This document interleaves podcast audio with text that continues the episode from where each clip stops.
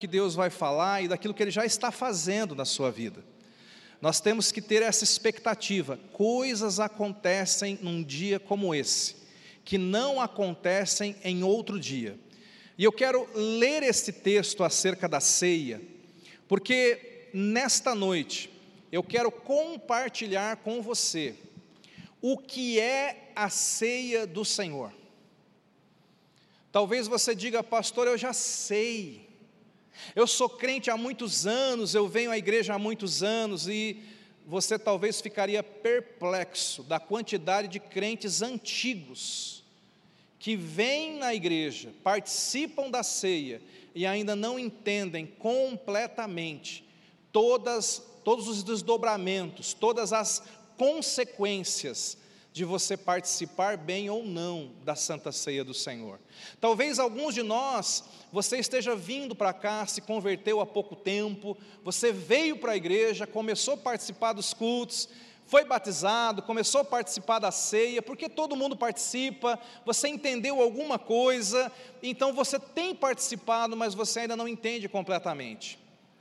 E também, talvez, algumas pessoas aqui, isso com certeza acontece, chegaram no Evangelho, chegaram na fé, mas sem perceber, você trouxe lá de fora, você trouxe de outras religiões algum tipo de entendimento errado acerca da ceia. E sem você perceber, esse seu entendimento errado, não bíblico, pode estar travando alguma coisa na tua vida. Porque como você vai descobrir comigo hoje, a Santa Ceia, como todas as coisas espirituais, a Santa Ceia não é neutra. Ou ela produz vida, ou ela produz morte. É verdade, irmãos. A Santa Ceia, como todas as coisas espirituais, ela não é neutra. Tem gente que diz assim, né, acerca das coisas espirituais: eu vou fazer, porque se não fizer bem, mal não faz. Isso não é verdade. Nada das coisas espirituais tem neutralidade. Ou as coisas espirituais vão te fazer bem, ou as coisas espirituais vão te fazer mal. Por isso é muito importante você compreender, de fato, aquilo que você está fazendo. Deixa eu dar um exemplo para você. Oração é do bem ou é do mal? Olha que pergunta. ah, pastor, a oração é do bem. A melhor resposta é depende. Diga depende. Por exemplo, Jesus contou uma história. Jesus falou assim, Tatinha, que se uma pessoa chegar diante de um crente, essa pessoa estiver endemoniada, e você orar por ela, e você expulsar aquele demônio pela oração, Pergunto para você, isso é bom ou ruim?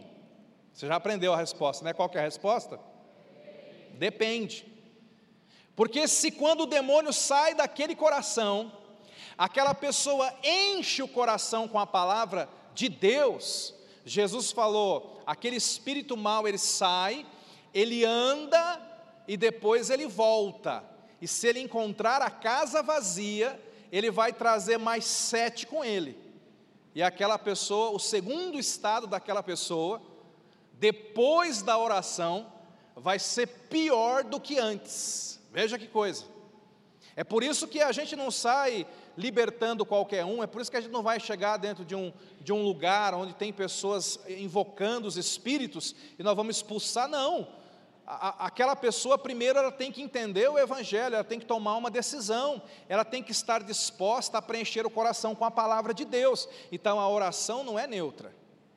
Mas você vai ver comigo que a ceia também não é. A Bíblia diz assim: o apóstolo Paulo, cheio do Espírito Santo, ele escreve dizendo: Eu recebi do Senhor o que também vos entreguei, que o Senhor Jesus, na noite em que foi traído, tomou o pão e, tendo dado graças, o partiu. E disse: Isto é o meu corpo, que é dado por vós, fazei isto em memória de mim. Verso seguinte: Por semelhante modo, depois de haver ceado, tomou também o cálice, dizendo: Este cálice é a nova aliança do meu sangue. Fazei isto todas as vezes que o beberdes, em memória de mim. Porque todas as vezes que comerdes este pão e beberdes este cálice, anunciais a morte do Senhor até que ele venha. Por isso, olha só, aquele que comer o pão ou beber o cálice do Senhor indignamente, indignamente, diga indignamente. Tem pessoas que participam da ceia indignamente. Essa pessoa será réu do corpo e do sangue no Senhor, do Senhor. Essa pessoa vai atrair juízo sobre si. Vai atrair maldição, vai atrair condenação sobre si. Veja que esse texto está dizendo que a ceia não é neutra.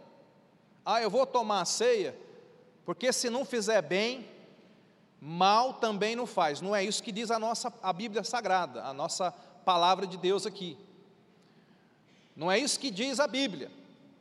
E aí continua, verso seguinte: Examine-se, pois o homem a si mesmo, e assim coma do pão. Diga, diga comigo, e assim coma do pão. Porque aqui tem outra pegadinha, que daqui a pouco eu vou entrar com você. Porque tem gente que também vem para a ceia pensando: eu vou para lá, eu vou me examinar, eu vou encontrar pecado em mim, e eu vou embora sem comer. Mas aqui está dizendo que se você é um filho de Deus, você vem para a mesa da ceia, e ao invés de escolher o arrependimento e o perdão, você escolher ficar com o seu pecado e voltar sem comer o pão, você também está desonrando a ceia. Vou repetir esse versículo. Examine-se, pois, o homem a si mesmo, e assim coma do pão e beba do cálice. Verso seguinte: Pois quem come e bebe, sem discernir o corpo, você tem que discernir o corpo, tem que entender o corpo, quem vai participar daqui a pouco dessa mesa, se não entender o corpo, vai atrair condenação para você. Pastor, eu não sabia que eu tinha que entender o corpo. Pois é, é por isso que nós estamos conversando aqui sobre isso. Fala para quem está ao teu lado, você tem que discernir o corpo.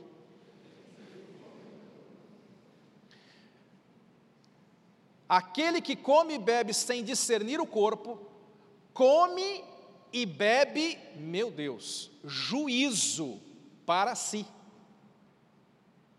É por isso, vamos versículo seguinte. Eis a razão, é por isso, eis a razão, porque há entre vós muitos fracos e muitos doentes, e não poucos que dormem. Aqui a expressão que dormem é pesada, porque aqui significa, significa pessoas que inclusive morreram. Diga misericórdia. Pessoas que morreram. Mas por que que morreram? Por que que adoeceram? Por que que enfraqueceram? Porque tomaram a santa ceia, primeiro, de forma indigna. Segundo, sem discernir o corpo, sem discernir o que está acontecendo. Verso seguinte: Porque se nos julgássemos a nós mesmos, não seríamos julgados. Esse versículo, segura aí, ele está dizendo: se nós, se deixasse por nossa conta, o dia da gente parar para se autoexaminar, nós nunca pararíamos para nos autoexaminar. É por isso que o Senhor marca uma, um, um dia como esse, que é um dia para você dar uma parada, para se autoexaminar e para deixar o Espírito Santo falar com você acerca de algumas áreas da sua vida. Verso seguinte, 32.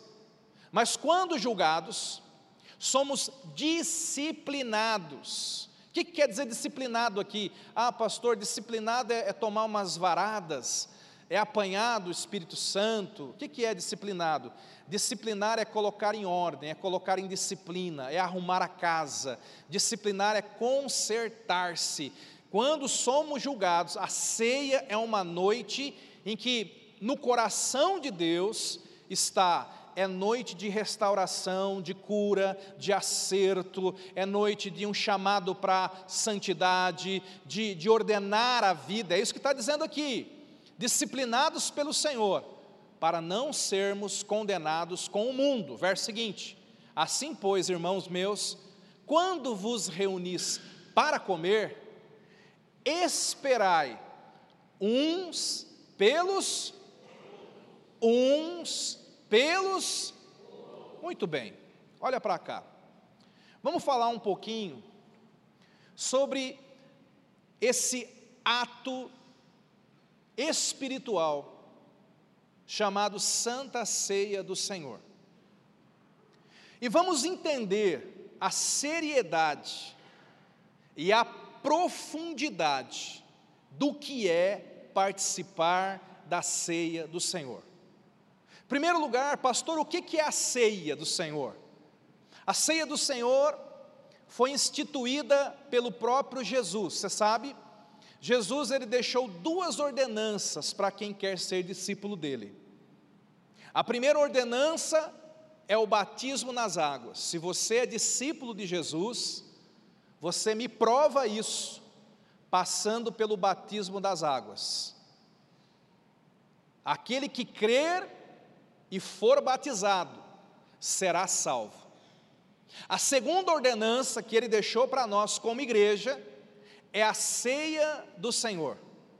Na noite em que ele foi traído, pouco antes de ser preso, Jesus se reuniu com os seus discípulos e ali ele estabeleceu esse ato profético que deveria ser feito pelos discípulos de Jesus até o dia da sua volta. Portanto, a ceia é um ato espiritual que os discípulos, que a igreja de Jesus faz periodicamente até que Jesus volte. E quando Jesus estabeleceu a ceia, ele disse: Fazei isto. Então, a primeira verdade que você tem que guardar no seu coração é que a ceia, para quem é crente, não é uma opção, é um mandamento. Jesus disse: faça isso. Ele não deu escolha. É por isso que, se eu sou discípulo de Jesus, querido, eu vou fazer de tudo para obedecer este mandamento do meu Mestre. É por isso que, de fato, eu, eu amo todos os cultos, mas o culto de Santa Ceia é aquele culto imperdível. É aquele culto onde eu vou praticar esta ordenança que o Senhor Jesus deixou para nós. Mas qual a importância da ceia do Senhor? Em primeiro lugar, a ceia do Senhor, como ele mesmo disse, é um memorial. Diga memorial. Veja, aqui, com muito respeito e carinho, eu quero te mostrar a diferença da nossa fé acerca desse ponto com os nossos irmãos católicos. Amamos os irmãos católicos, mas a Igreja Católica Romana, quando ela ensina acerca da ceia, ao nosso ver pela Bíblia, ela comete pelo menos dois erros. O primeiro, não sei se você sabe, tem muita gente que foi católico, mas não sabe disso. Mas se você fez lá a primeira comunhão e, e aprendeu alguma coisa, você talvez vá lembrar disso. A igreja tradicional, ela ensina que quando o sacerdote consagra o pão, a hóstia, que é o pão, e consagra o vinho, eles ensinam que o pão se transforma de verdade na carne de Jesus. E eles ensinam que o vinho se transforma de verdade no sangue de Jesus, literalmente. O nome dessa doutrina, não liga para o nome não, mas isso se chama a doutrina da transubstanciação. É uma doutrina da Igreja Católica. Eles ensinam que quando se consagra aquela hóstia, aquela hóstia, aquele, aquela farinha, ela se transubstancia, ela se transforma literalmente em carne e em sangue. E nós sabemos que isso não acontece por duas razões. Primeiro, porque Jesus nunca disse que o pão e o vinho seria transformado literalmente em carne e sangue. Essa é a primeira razão. Jesus disse que o pão e o vinho simbolizam, diga simboliza. Está entendendo? O pão simboliza a carne e o vinho simboliza o sangue, mas não quer dizer que seja, não é literal. Então a primeira razão é bíblica, não está escrito isso na Bíblia. Pelo contrário, Jesus falou: é em memória de mim, é uma recordação, é um símbolo do que eu vou fazer na cruz. Segunda razão, basta você olhar para a hóstia para saber que não é um filé da orelha de Jesus lá. Tá fácil. Amém, queridos? Tá fácil. Diga para quem está do lado, tá fácil. Então, o primeiro erro, ao nosso ver, e é possível que você tenha se convertido e tenha vindo de lá, e talvez você tenha, sem perceber, trazido, importado com você esse entendimento. Não é esse o nosso entendimento. Segunda coisa que acontece lá, que é diferente daqui, daqui a pouco nós vamos consagrar o pão que simboliza o corpo e todos vão comer. Amém, queridos? E lá também, o padre ele consagra a hóstia que simboliza o corpo. No caso deles, acho que transformou, mas amém. Todos vão participar daquilo. Porém, logo depois, nós vamos aqui consagrar o sangue, o cálice. E todos aqui vão tomar, porque Jesus falou: Esse é o meu corpo, comam todos vocês. E Jesus disse: Esse é o meu sangue, bebam todos vocês. Mas lá não. Já pensa, quem, quem veio de lá sabe. O fiel, ele, ele come o corpo, mas o sangue só o padre que toma. Né? Olha que coisa. Não, não é assim que funciona. Então, cuidado para você não importar estas coisas para cá. Outra coisa também que, que, que, algumas pessoas pensam de forma errada, e aqui é, o, é uma das chaves da Santa Ceia que mais traz problema para as pessoas é que tem gente que pensa que a Santa Ceia foi instituída para trazer condenação, separação e para impedir as pessoas de participarem da mesa. Deixa eu explicar para você como é que funciona. Outro dia, de vez em quando acontece isso, um jovem chegou para mim e confessou um pecado que ele estava praticando já há um tempo, né? E ele falou, pastor, inclusive, falou assim, eu, ele confessou o pecado, orei por ele, né?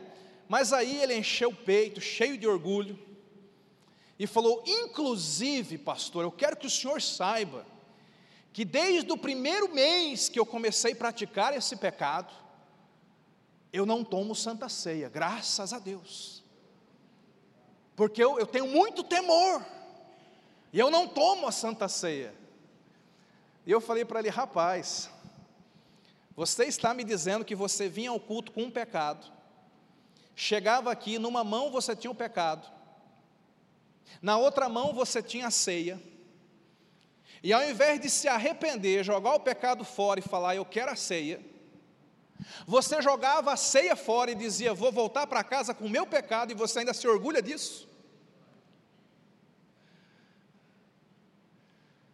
Mas eu sei que muita gente aqui já fez isso. Por quê? Por causa daquele sentimento de culpa. Porque muitas vezes não entende para que serve isso. Pastor, para que serve a ceia? Deus estabeleceu esse momento para que a gente possa, de tempos em tempos, parar para nos examinar. No nosso caso aqui, na igreja Cristo Salva, é mensal.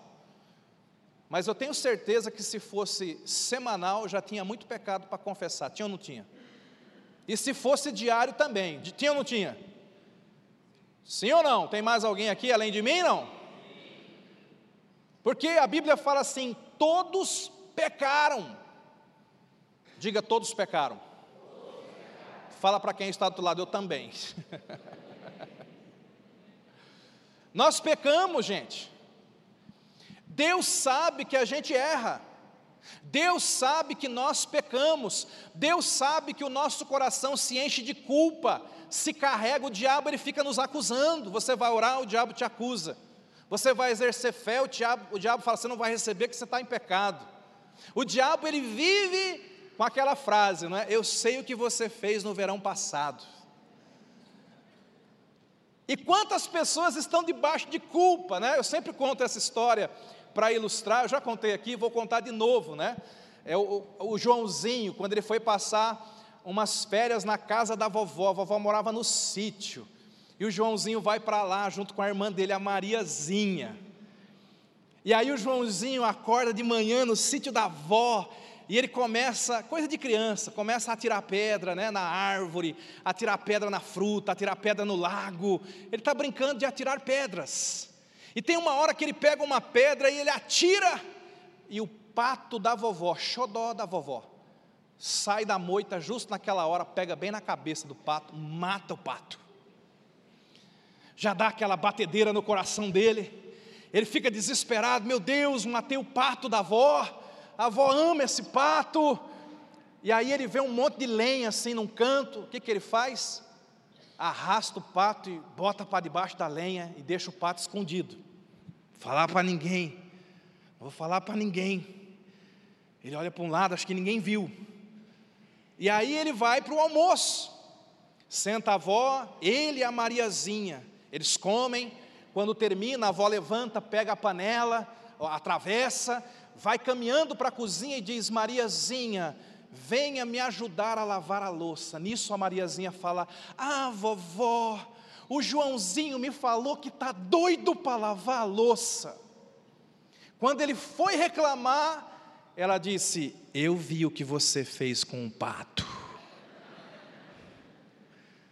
Se reclamar, eu conto. Que, que o Joãozinho fez? Foi lavar a louça. E para resumir a história, aquele dia foi um verdadeiro inferno, até a noite. Porque a Mariazinha dizia: vai buscar um copo d'água. Não vou. Olha o pato. Olha o pato. O Joãozinho, quando, quando escondeu o pato, ele pensou que só ele sabia. Mas a Mariazinha também sabia. Fala para quem está do seu lado: o diabo sabe que você matou o pato.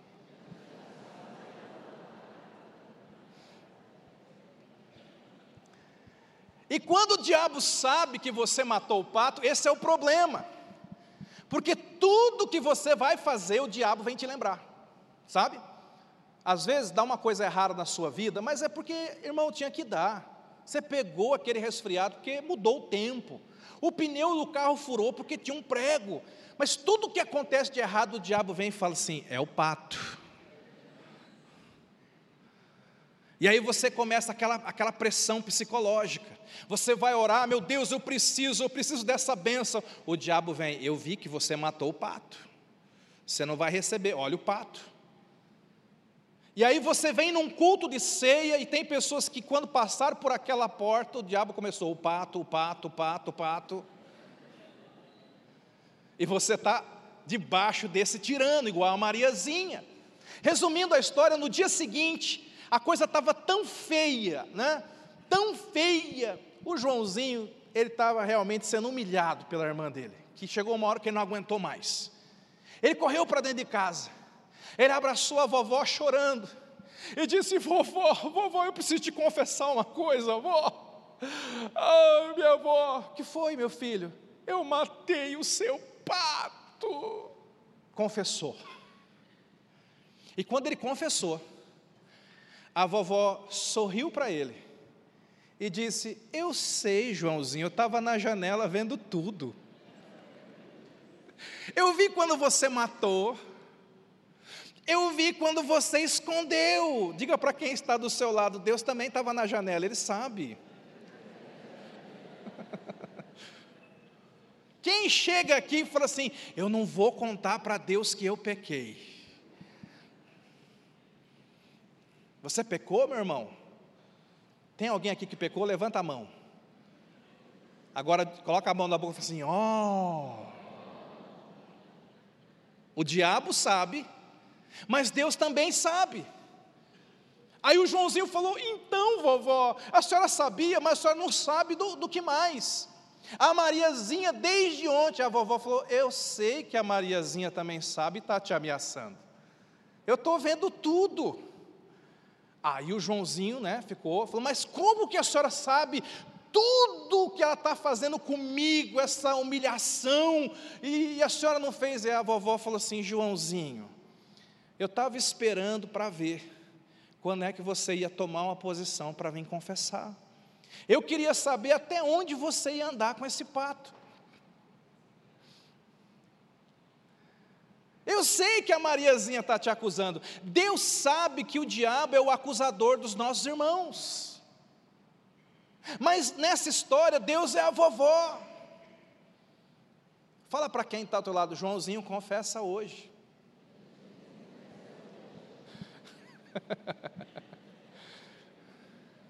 O triste é que tem gente que vem para a ceia e volta com um pato. Não confessa, não abre, não resolve. Estão entendendo, irmãos? A Bíblia diz assim: examine-se, pois, o homem a si mesmo. Agora, veja que aqui tem um ensino importante também para você. A Bíblia não diz que eu devo examinar a vida do outro. Então, eu não vou examinar a vida da minha esposa. Você não vai tomar ceia hoje, hein, amor? Brigamos, hein? Ó. Não, você não pode fazer isso. Diga assim: estamos na campanha da vida. Fala para quem está do seu lado, cada um cuida da sua. É boa essa, né? Está entendendo? Examine-se, pois, o homem a si mesmo. É por isso, irmão, que ninguém aqui, pela Bíblia, tem autoridade para examinar a vida do outro. É por isso que nem nós, pastores, ousamos quebrar esse mandamento, passar por cima da Bíblia e dizer aqui quem pode e quem não pode tomar a ceia.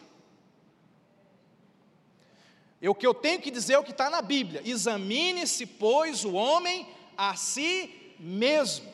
Tem igrejas que eles separam aqueles que podem daqueles que não podem. Quem está santo essa semana vem para cá. Quem está em, dia com a oração, com o dízimo, misericórdia. Não, não, não. Tem nada a ver uma coisa com a outra. É examine-se, pois, o homem a si. Você tem que se examinar agora e se arrepender. A ceia é para arrependimento, a ceia é para conserto. A ceia é para você ir até o Senhor e, e, e guarda essa figura também. Antes da mesa tem que haver o banho. Antes de participar da mesa da ceia, a Bíblia diz que eu tenho que me banhar no perdão, na graça, na misericórdia, no amor, na restauração, na cura, na libertação do Senhor. É por isso que antes da gente ir para a mesa, daqui a pouco, você já está no banho. Porque aqui está a igreja do Senhor chamada de corpo de Cristo, você é o corpo de Cristo. Deixa eu te perguntar, você dá banho no seu corpo todo dia? Levanta bem alto a mão, porque se não estiver dando banho, a pessoa do lado já vai cair aí do lado denunciando. Você dá banho todo dia, né? Agora veja bem, assim como a gente lava o nosso corpo, o corpo do Senhor Jesus também é lavado.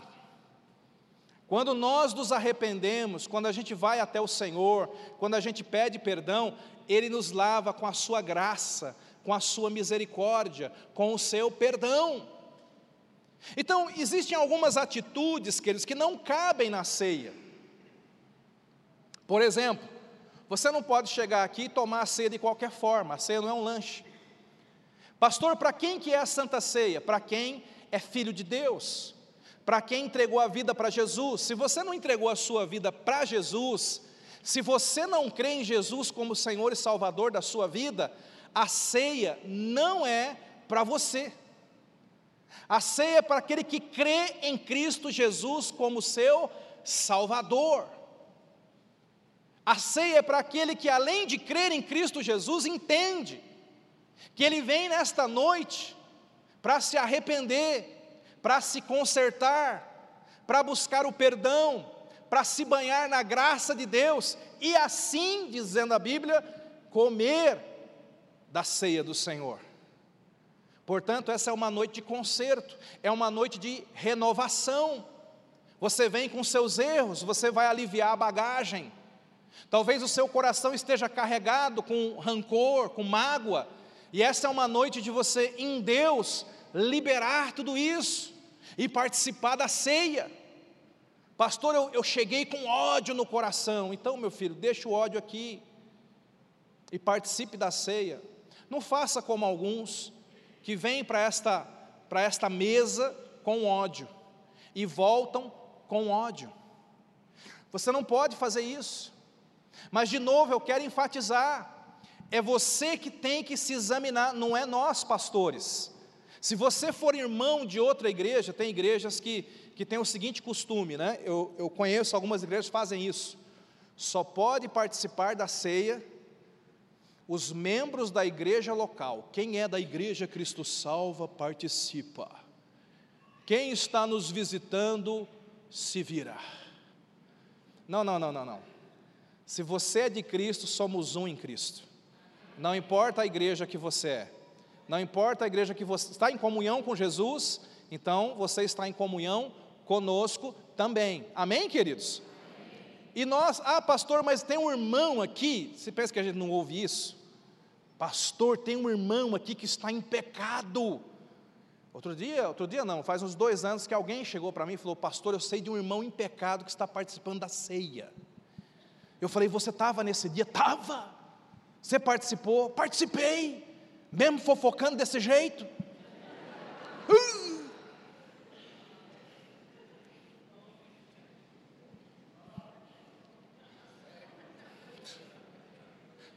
Quem sou eu, irmão? Eu não sei se vocês entenderam o texto aqui. A primeira ceia tinha um Judas na mesa. E Jesus sabia que era o Judas, traidor e na primeira ceia, Judas já estava endemoniado. Você sabia que na primeira ceia o endemoniado participou da ceia? Só que o pastor Jesus, que sabia que o Judas estava em pecado e sabia que ele estava endemoniado, ministrou a ceia para ele. Porque a ordem é: examine-se cada um a si mesmo. Então, você tem que fazer isso. Nós não vamos ah, pastor, a pessoa se converteu, mas não se batizou. Aí não pode, né, pastor? Aí não pode, né? Meu irmão, primeiro cuide da sua vida. Segundo, segundo, se aquela pessoa se converteu de verdade, ainda que ela não, não, não tenha se batizado ainda, mas ela já decidiu pelo batismo, é claro que ela pode participar da ceia, porque no coração dela, ela já decidiu pelo batismo. Agora, se é uma pessoa que fala, não, estou indo à igreja, mas nem sei se eu vou batizar, é claro que essa pessoa também não vai nem querer participar da ceia. Os irmãos estão entendendo isso?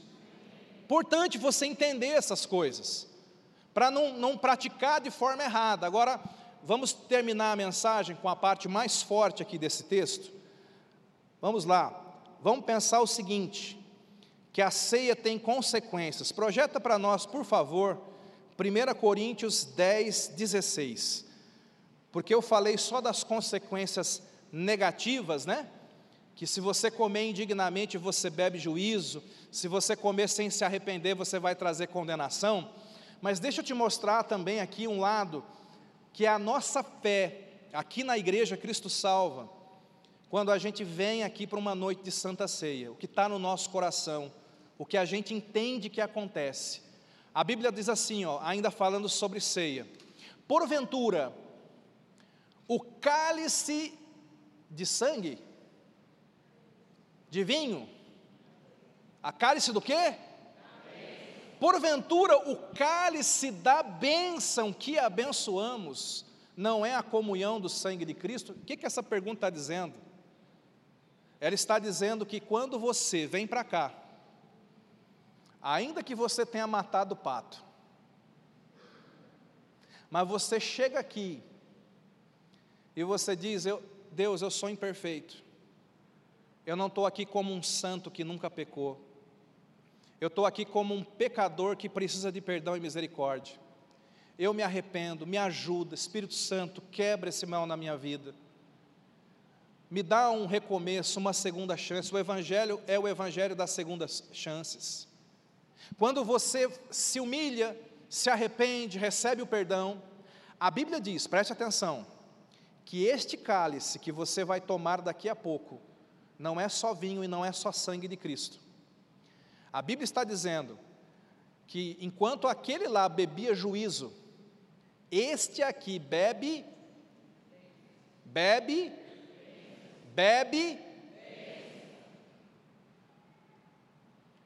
E veja que bênção aqui está no singular, que alguém podia falar assim, pastor, bênção qual? Bênção aonde? É bênção espiritual, emocional, financeira, familiar? Que bênção está no. Sabe por que está no singular? Porque quando fala bebe bênção, está dizendo você vai beber. É uma atmosfera de favor. Você vai beber o poder de Deus para te abençoar. Quando você participa dessa mesa com humildade, se arrependendo, reconhecendo que somos limitados, que precisamos da graça de Deus. Esse texto está dizendo que, ao participar desse cálice, a bênção que produz todos os milagres, a bênção que restaura, que liberta, que cura, que salva, a bênção que vai liberar o teu coração, a tua mente, a bênção que vai mover coisas na tua vida, essa bênção vai ser derramada sobre a sua vida, vai invadir o seu interior. Então, a cada mês, a, a, a mesa da ceia foi instituída para que você venha beber a bênção de Deus. Ele diz assim: o pão que partimos, não é a comunhão do corpo de Cristo, e aqui tem duas verdades muito importantes para você guardar também, nunca mais esquecer. A primeira delas é que a ceia é para ser tomada no coletivo. A ceia é para ser tomada no contexto de corpo de Cristo. É por isso que aquela pessoa que fala, eu vou ser crente em casa, mas eu não quero aliança com ninguém, essa pessoa está errada.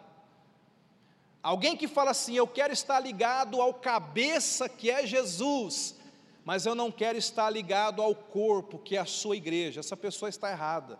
Imagine o meu dedo mindinho, dizendo assim: não gosto dessa mão, estou com raiva desses outros dedos, a partir de hoje eu vou me cortar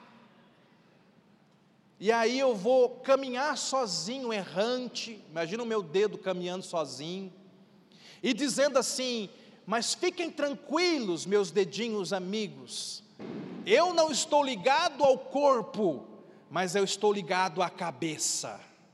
Não, irmão. A única forma de você estar ligado ao cabeça, que é Jesus, é estando ligado ao corpo, que é uma igreja local. E perdoe, eu preciso ensinar isso para os irmãos.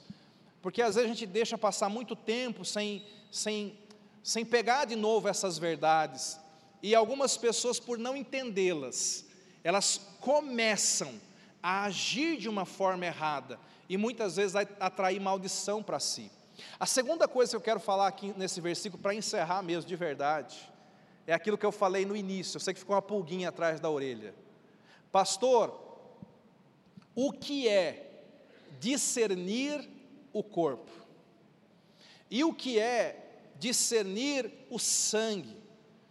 A Bíblia fala que aquele que come deste corpo sem desse pão, sem discernir o corpo, ele vai, ele vai infelizmente atrair enfermidades ou vai permanecer doente. Existe alguns entendimentos aqui, mas um dos principais que eu, nós particularmente cremos, é que você tem que entender que quando Jesus morreu na cruz do Calvário, ele foi ferido pelas nossas transgressões, o castigo que nos traz a paz estava sobre ele, e pelas suas pisaduras, pelos ferimentos no seu corpo, nós já fomos sarados. O apóstolo Paulo está dizendo para você que tem uma enfermidade. Quando você vier participar da ceia, busque discernimento acerca do corpo de Cristo, as pisaduras, o que Jesus fez por você, o alcance da redenção, porque você pode participar disso crendo e tomando posse da cura que foi liberada para a tua vida. Da mesma forma, quando você participa do sangue, você entende que é o sangue de Jesus que nos traz libertação, paz, salvação. Talvez você entrou debaixo de um vício, você está escravizado a um pecado. E se você discernir, entender, compreender o poder que há no sangue de Jesus ao participar desse cálice. Não é o cálice, é o que ele simboliza. É o sangue de Cristo que você está discernindo, que você está ganhando revelação. Essa revelação, ela vai provocar uma libertação na tua vida. Eu já vi pessoas que foram libertas do cigarro, das drogas num dia de ceia. Eu já vi pessoas que recomeçaram em Deus, que, que deixaram uma vida errada num dia de ceia, porque tiveram essa revelação da graça, do amor e do poder de Jesus. Então, irmãos, para encerrarmos aqui, eu quero que você entenda, aquilo que nós vamos fazer agora, não é algo simples, mas é necessário, é algo muito sério é algo muito importante. É algo que Deus estabeleceu para nos abençoar. Mas muitas vezes, porque nós não temos entendimento, ao invés daquilo trazer bênção para nós, aquilo está trazendo juízo, aquilo está travando algumas áreas da nossa vida. Então, enquanto o grupo vem para cá, eu quero que você feche os teus olhos nesse momento. Eu quero dar a liberdade